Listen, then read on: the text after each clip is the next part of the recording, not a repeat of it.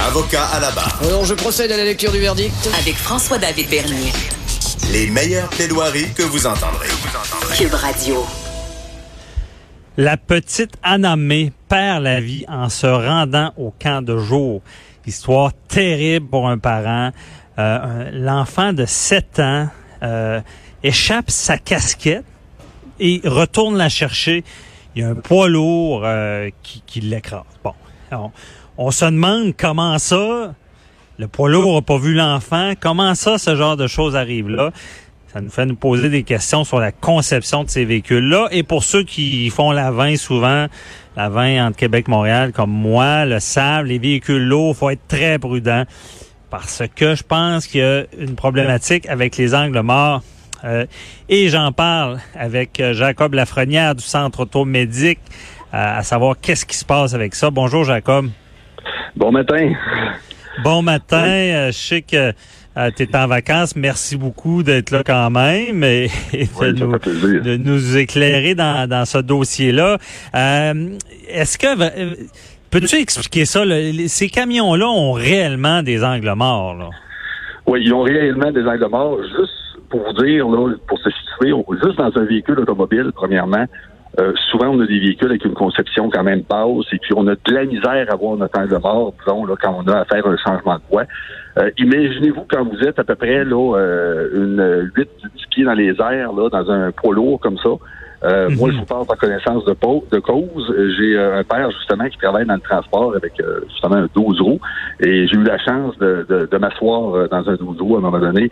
Et puis, je vous dirais que il faut vraiment faire attention à ça. hein. Il, y a, il, y a, il y a plein de facteurs qui peuvent jouer. Des fois, il y a des fois l'inexpérience de la personne. Là, je ne parle pas dans le cas précis là, euh, de la jeune fillette, mais Ouais. euh, il y a une question d'expérience, il y a une question de d'angle mort, effectivement, parce qu'à cette hauteur-là, euh, dans un poids lourd comme ça, euh, faut comprendre que les miroirs ne regardent pas partout. Tout ce qui est dans un périmètre proche euh, du véhicule en question, c'est très dangereux pour les automobilistes ou euh, les piétons.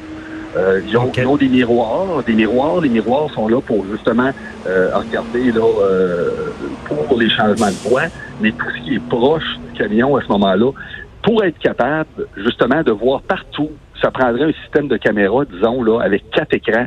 Et puis on s'entend que c'est pas, euh, c'est, c'est, c'est, on peut pas faire ça.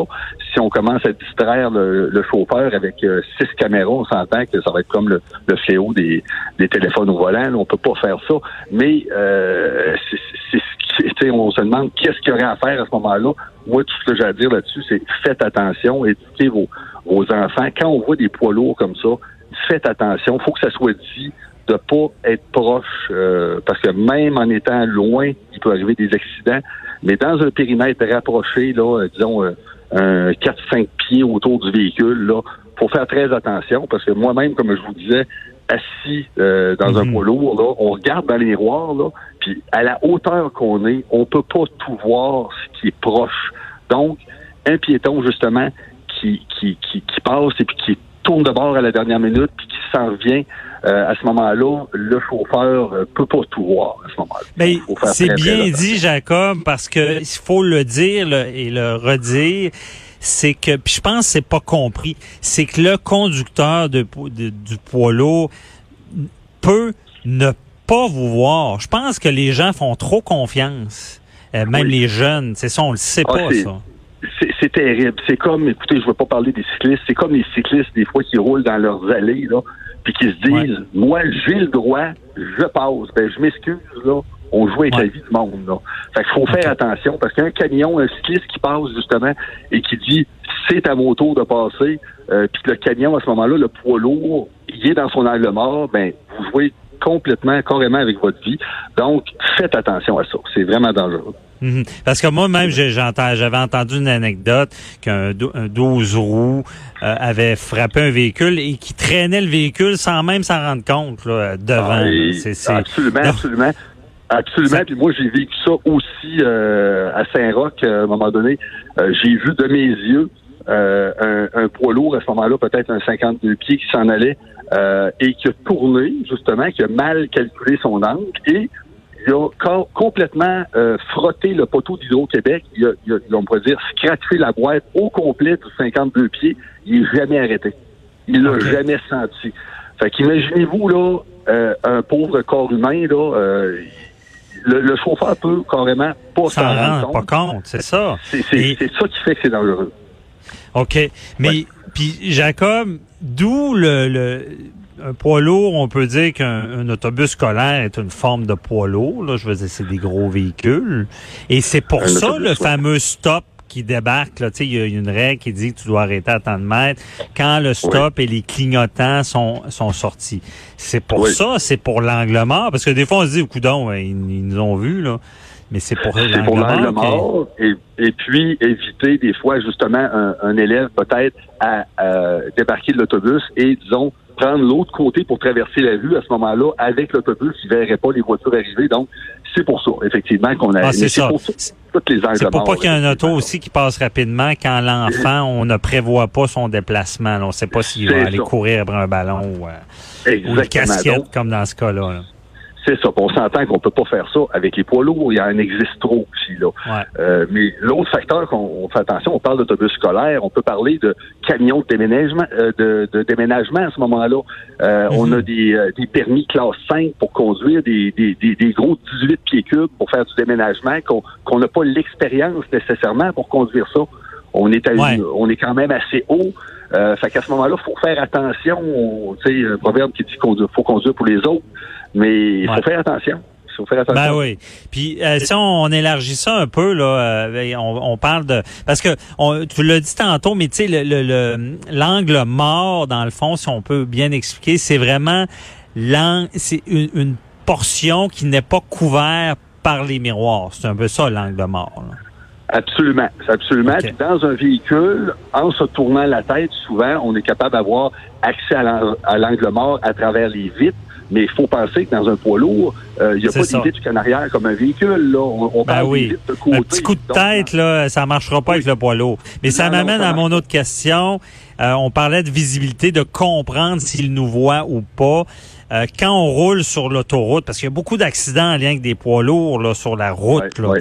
Euh, est-ce que c'est la même chose? Est-ce qu'il nous voit toujours ou il pourrait il pourrait se tasser sur nous autres, puis on pourrait Ben, être dans l'angle mort?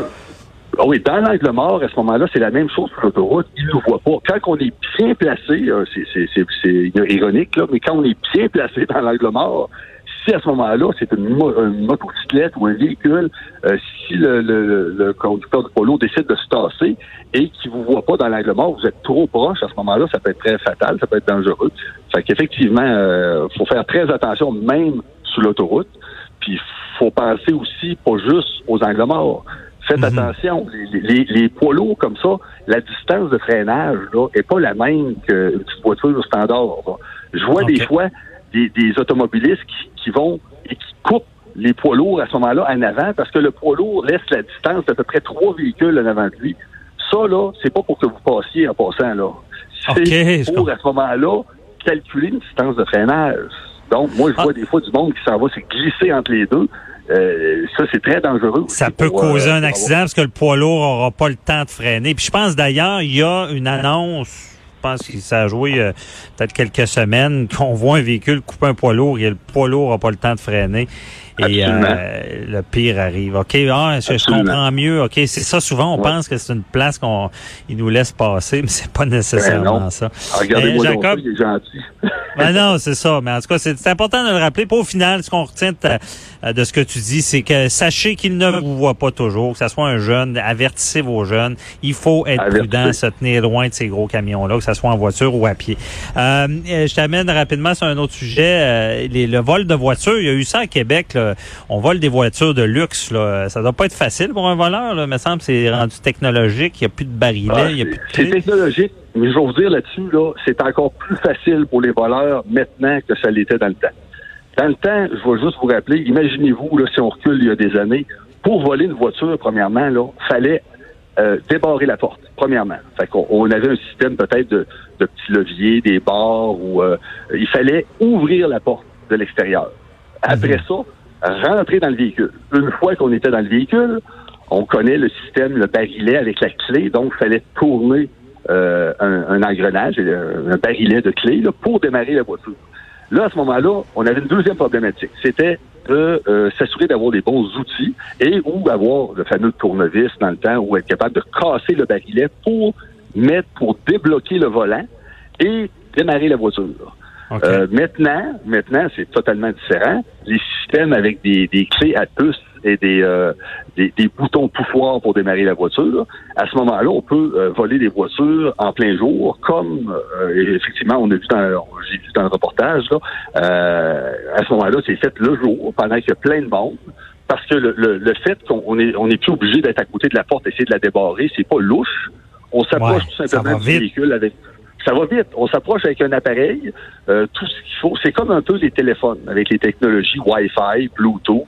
À ce moment-là, on, on- on active un générateur de code qui euh, fait euh, qui fait comme si c'était vous qui s'approchez du véhicule. Souvent, on s'approche vé- du véhicule avec une puce, donc le véhicule débarre tout seul, premièrement. OK.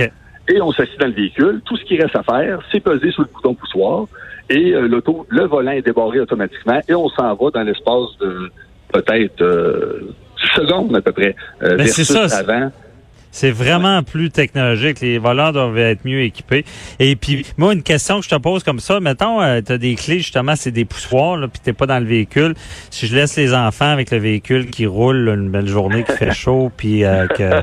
que euh, non, c'est pas vrai, je fais pas ça, je fais pas ça. C'est ma-. On, on ne fait pas ça, c'est criminel. Non, non. Non, je faisais une blague. Non, mais mettons que ton véhicule euh, roule, là, puis euh, euh, t'as- t'es- tu t'en vas, puis tu as tes clés sur toi, puis quel- le, le- le voleur part avec le véhicule. Est-ce que le véhicule va arrêter plus loin puisque la clé est plus Non, il- Non, il arrêtera pas instantanément. Non, il arrêtera pas. Il va avoir une espèce de signal sonore qui va se faire, mais euh, c'est quand même fait pour pas que le véhicule arrête là, en plein milieu du chemin pour pas provoquer un accident. Bon. Sauf que si on l'arrête le véhicule à ce moment-là, euh, il redémarrera plus. Fait que euh, faut faire OK. attention.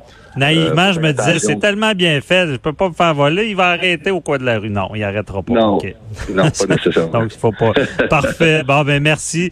Euh, merci. Puis on se reparle la semaine prochaine, Jacob, pour une autre chronique. Ça va me faire plaisir. Bonne semaine. Bye bye. Jac- Jacob Lafrenière du Centre automédique. Euh, restez là, on répond à vos questions.